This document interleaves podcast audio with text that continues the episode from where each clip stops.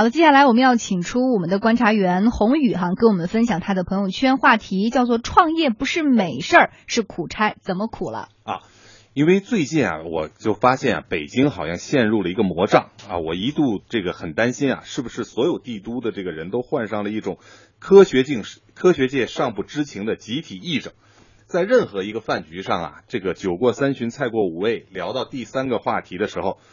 对方所有的人都会以一种哀我不幸、怒我不争的口气问我，说：“难道您还不想出来做点什么吗？”好像不出来做点什么，因为你看这个这个问话已经是看似波澜不惊，实则惊涛拍岸了。细思极恐，因为这句话里头已经第一个他说：“难道这种反问句呢？其实已经定了基调了，那就是正途已经摆在眼前，你怎么还不去走？”嗯，就是。创业好像变成了是一个唯创业是正道，哎，对，只有这个是正道了。嗯，第二个呢，就是不想，就是你你你动不动脑子呀？你怎么不去想呢？这个这个好像对你很失望。嗯，就是你不想这件事儿，已经是一个一个这个落魄分子了。自己呢，其实就是掌握自己命运的一个宣言。嗯，第四个呢，叫说做什么，就说你能不能展开一番未来事业的这个版图啊？就是在这个句子里呢，就。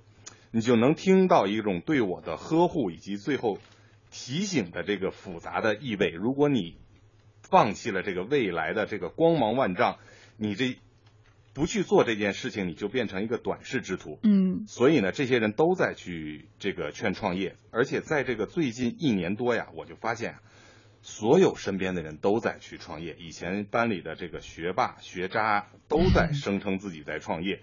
以前呢，这个朋友圈呢是晒美食，现在呢都是在晒项目，哎，晒项目，晒半夜空旷的这个办公室，哎，要不然呢就是这个白板，完了各种口号标语，这个我怎么这个，然后鸡汤界呢，就是这个我们看发这个心灵的这个鸡汤啊，开始也都是在去发这个关于创业之间的这个话题，听着挺美的吗？苦在哪儿呢？